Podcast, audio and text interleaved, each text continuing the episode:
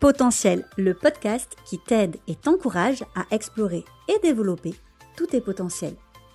Oser être soi avec toutes ses particularités. Voilà en quoi consiste mon travail depuis des années. Moi, c'est Elodie, diplômée en psychologie, en psychanalyse, coach, médiatrice familiale, formatrice et autrice de nombreux livres sur les atypies. Moi-même concernée, multipassionnée et au multipotentiel, j'accompagne les atypiques à trouver du sens à leur vie, tout en restant alignés avec qui ils sont. Mais encore faut-il savoir qui on est vraiment, n'est-ce pas? C'est ainsi que je te souhaite la bienvenue ici, dans ce podcast, et que je te souhaite bien sûr une belle écoute.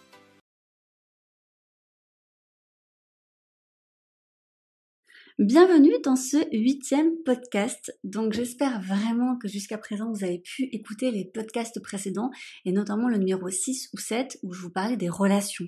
Alors un peu plus du couple.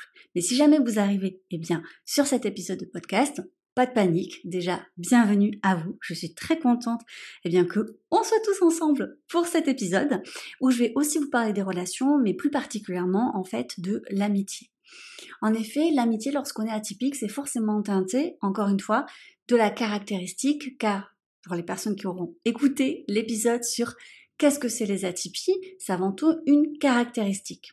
Une caractéristique qui se colore avec qui on est, que ça soit notre histoire, l'éducation qu'on a reçue, la culture dans laquelle on a grandi, ou avec laquelle on a essayé de se dépêtrer parfois, mais aussi avec les rencontres, les expériences, bref, tout un tas de choses qui va forcément impacter à la fois la couleur de nos atypies, mais aussi les relations que nous avons avec les autres.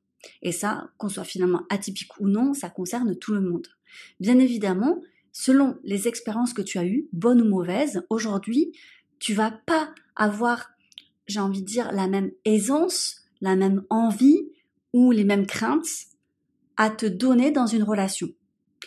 Donc, je vais essayer de faire court, car vous savez que mon but vraiment, c'est de vous apporter le maximum d'informations pertinentes en un minimum de temps, car je sais que il y a beaucoup de parents qui m'écoutent dans ces épisodes de podcast et que ces parents, bah, si vous êtes comme moi, on n'a pas toujours une demi-heure, une heure à accorder dans l'écoute des podcasts. C'est bien dommage, mais on a fait des choix de vie et maintenant, bah, il faut assumer les conséquences et les responsabilités qui en découlent.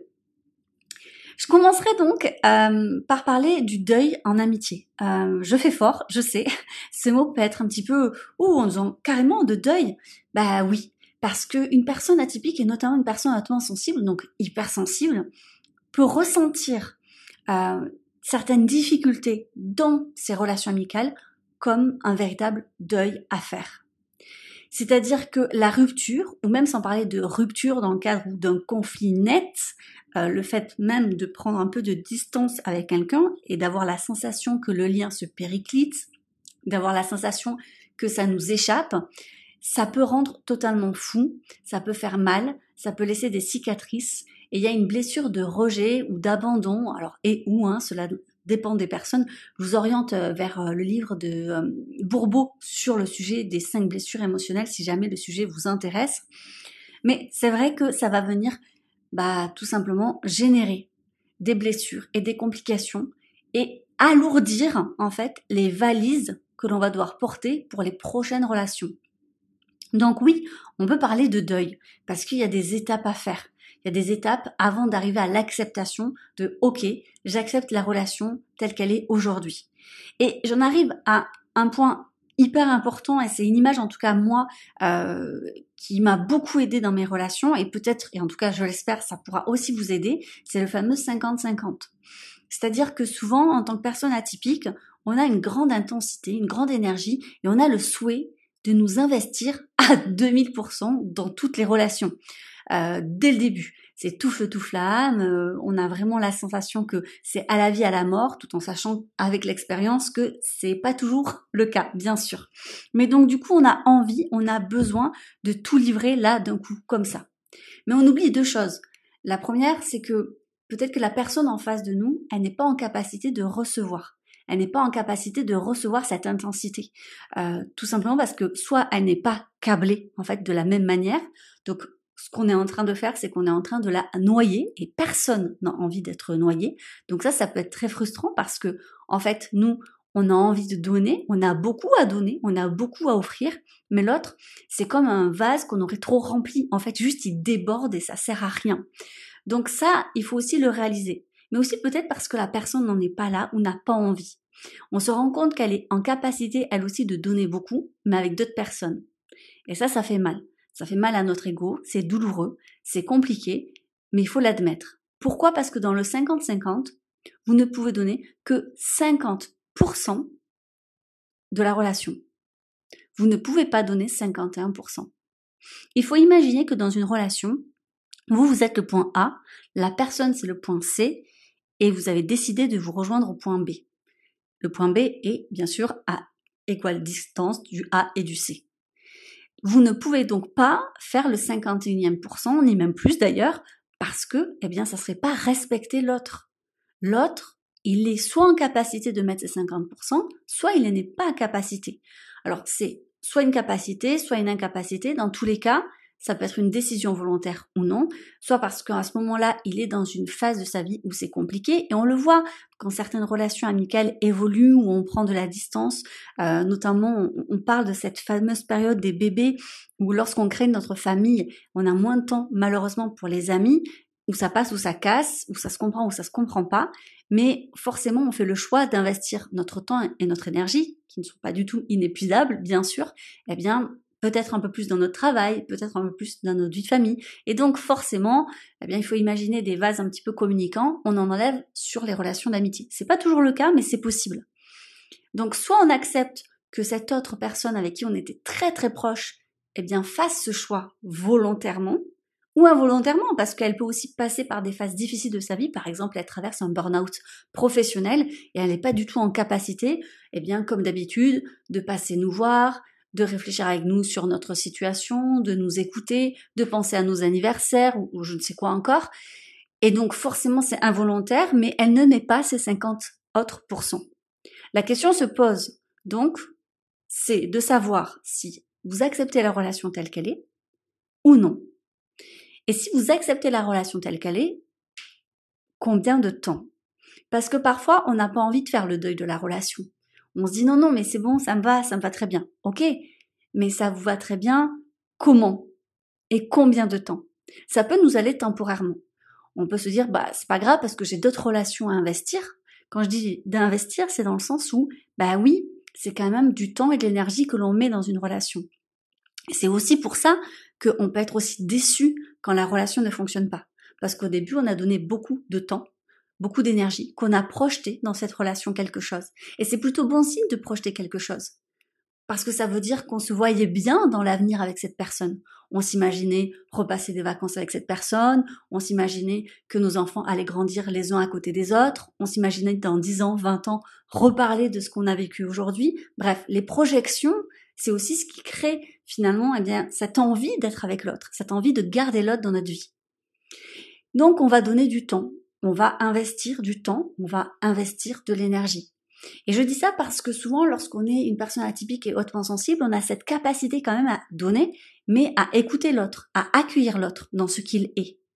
Mais nous n'avons pas toujours dans notre entourage des gens qui nous donnent la même qualité et la même quantité d'écoute, de présence et d'envie, de projection dans cette relation. Et ça, c'est épuisant. Donc oui, vous pouvez très bien accepter que l'autre ne mette pas 50%, mais à condition d'avoir des relations à côté qui, en fait, comblent ce besoin aussi. Je vous donne un exemple. Je suis persuadée, ça va peut-être en tout cas vous parler, hein, j'espère, hein, je vous donne un exemple, après euh, ça dépend qui écoute évidemment cet épisode de podcast, mais bon, maintenant avec les messageries, euh, souvent on va avoir des messages vocaux de nos amis euh, et ça peut durer longtemps ce temps que vous allez prendre à écouter les messages vocaux, qui fassent 5, 10, 15 minutes ou plus, hein, ça dépend bien sûr si vous avez des amis très bavards ou pas, c'est quand même du temps que vous n'allez pas faire ou passer pour autre chose. Alors, si vous êtes comme moi, vous avez des écouteurs et vous faites à manger en même temps, vous pliez votre linge en même temps, bien sûr. Mais vous pourriez faire autre chose, en fait. Vous pourriez écouter quelqu'un d'autre. Vous pourriez écouter un podcast, par exemple. Bref, c'est quand même du temps que vous allez donner à une personne. Puis, il y a la réponse. Donc vous allez analyser, vous allez essayer de poser des mots avec tact, vous allez essayer d'aider, de brainstormer avec votre ami pour essayer de peut-être de l'encourager ou, lui apporter juste en fait un espace d'accueil et d'amour tout simplement. Donc oui, vous allez prendre du temps et vous allez prendre de l'énergie parce que ça nous vide aussi quand même en énergie. Même si le fait de se sentir utile, de se sentir flatté, de se et honoré que cette personne soit venue vers nous se confier, ça n'empêche pas que petit à petit, quand même, c'est de l'énergie que l'on offre à ces personnes-là. Un cadeau totalement inestimable qui, à mon sens, est totalement sous-évalué dans les relations. Mais vous, est-ce qu'on vous fait ce cadeau? Demandez-vous si on vous fait ce cadeau. Et ça demande de bien se connaître. Et alors je le dis tout le temps, et si vous avez écouté mes épisodes précédents, je vous en parlais, notamment dans la relation de couple, je vous disais qu'il y a deux clés essentielles. Alors pour les personnes qui l'ont déjà écouté, ça va faire une redite. Et pour les personnes qui n'ont pas écouté, je vous encourage à écouter ce podcast-là. C'était le podcast numéro 6 et je vous parlais de deux clés essentielles. La connaissance de soi et la communication. J'ai envie de dire, c'est un peu la même chose, bien sûr, et je l'avais déjà dit dans cet épisode de podcast, c'est la même chose dans toutes les relations bien se connaître pour savoir ce que l'on veut. Parce que, et là, je vais finir par cette idée qui me semble mais super importante et qui va venir, je pense, un peu hum, déstabiliser certaines personnes. On ne peut pas aimer tout le monde. C'est pas possible. On peut et on doit respecter tout le monde, bien évidemment. On peut voir le beau dans chaque personne, et je crois que ça c'est une véritable compétence extraordinaire chez les atypiques, c'est-à-dire qu'on a quand même ce regard perçant. On voit à travers, au-delà de la carapace. J'en avais déjà parlé euh, sur mon compte Instagram notamment, et vous avez été nombreux et nombreuses à réagir en disant mais c'est totalement ça. Et c'est ce que j'aime, c'est-à-dire que moi, lorsque je vous parle, je suis persuadée que derrière le ton de ma voix, la manière dont je parle, vous percevez des choses. Et je suis ok avec ça parce que c'est la même chose pour moi. Alors parfois, on ne sait pas si on a totalement raison, bien sûr, mais au fur et à mesure, lorsqu'on connaît les gens, lorsqu'en plus on les voit de visu, c'est encore plus facile, euh, je pense, de percevoir. Et c'est un peu comme si on les voyait tout nus. Et je pense qu'on apprend euh, en voyant les gens, enfin, comme ils sont, on a cette tolérance, on a cette bienveillance naturelle et on voit le beau chez tout le monde. Ou en tout cas, elle est quasiment tout le monde. Il peut y avoir des exceptions, bien sûr. Donc oui, on peut voir le beau chez tout le monde, bien évidemment. Mais ça ne veut pas dire que tout le monde peut être notre ami. Et ça, il y a beaucoup de personnes atypiques qui ne l'ont pas compris. En fait, elles se forcent en se disant, bah, cette personne, elle est gentille, elle a des valeurs, euh, puis en plus, bon, c'est rare que j'en peut-être une personne atypique comme moi, où on a les enfants dans la même classe, où on fait le même sport, on a la même passion, bon, ben voilà, on va devenir amis. Mais ça fonctionne pas comme ça, et je pense que vous avez une multitude d'exemples autour de vous qui vous montrent que ça ne fonctionne pas comme ça. Et parfois même, on est amis avec des gens où au départ on pensait pas du tout que ça soit possible, avec des personnes très différentes de nous, mais parce qu'au final ça accroche, parce qu'au final eh bien il y a peut-être cette meilleure connaissance chez l'autre personne. Elle est en capacité aussi de communiquer bah le fait que là, on n'est pas très loin de ses limites, que ça c'est pas possible, que ça c'est possible, que c'est comme ça que elle, elle a envie et besoin de développer la relation, et c'est beaucoup plus stable et beaucoup plus sain. Et on, a, on tombe moins dans aussi ce côté de dépendance affective. Lorsqu'on sait exactement qui on aime ou comment on aime, de qui on a besoin dans notre entourage ou pas, et c'est pas une question de je me sers des autres, pas du tout, mais c'est aussi de se dire peut-être que je pourrais être toxique à quelqu'un. Encore une fois, rappelez-vous de ce que je vous ai dit en début de cet épisode, lorsqu'il y a trop d'intensité et qu'on va aller au-delà des 50%, on est juste en train de noyer l'autre.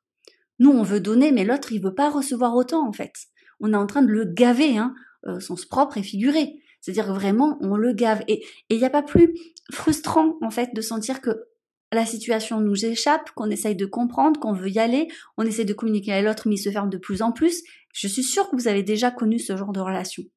Eh bien, dites-vous que là, possiblement, vous êtes allé au-delà des 50%. En tout cas, des 50% dans la hum, capacité de l'autre. Et donc ça, c'est important de se dire, ben moi, j'ai besoin de pouvoir me donner à fond. Et j'ai besoin peut-être de quelqu'un qui a une capacité d'accueillir lorsque je suis à fond aussi. Et on a beau être deux personnes très gentilles, avec des valeurs similaires, avec des passions similaires, bah ça peut ne pas matcher.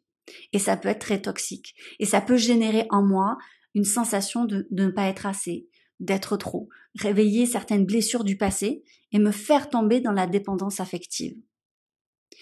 Je ne sais pas si mes mots vous parleront, Si vous avez d'autres questions sur euh, eh bien, les relations d'amitié, euh, c'est un sujet dont je parle beaucoup dans mon livre et notamment Femmes au multipotentiel qui s'adresse aussi aux hommes, mais c'est vrai que c'est axé beaucoup plus sur les femmes et leurs particularités féminines lorsqu'elles sont atypiques. C'est aux éditions Jouvence.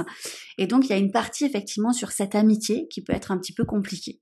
Voilà, je vous laisse sur ces réflexions. J'espère que c'était pas trop dense. J'ai essayé de faire le plus court possible, mais parfois même quand c'est court, ça peut être très intense émotionnellement, ça peut réveiller plein de choses. Je vous encourage bien sûr si ça fait écho à des choses un peu douloureuses, bah bien sûr à consulter un thérapeute. Ne restez pas seul avec ça, ça serait vraiment trop dommage. Et dites-vous que si il y a bien des personnes comme vous qui vous cherchent vous en tant qu'ami, j'en suis intimement convaincue. Voilà. Euh, n'hésitez pas non plus à partager, et bien bien sûr, cet épisode de podcast si vous pensez que bah ça peut aider, bien sûr, un ou une amie. Et sur ce, je vous souhaite une très très belle semaine et à lundi prochain pour un nouvel épisode. C'était le podcast Potentiel par Elodie Crépel. N'hésite pas à laisser une note, un avis et à le partager. Je te dis donc à lundi prochain pour un nouvel épisode. Belle journée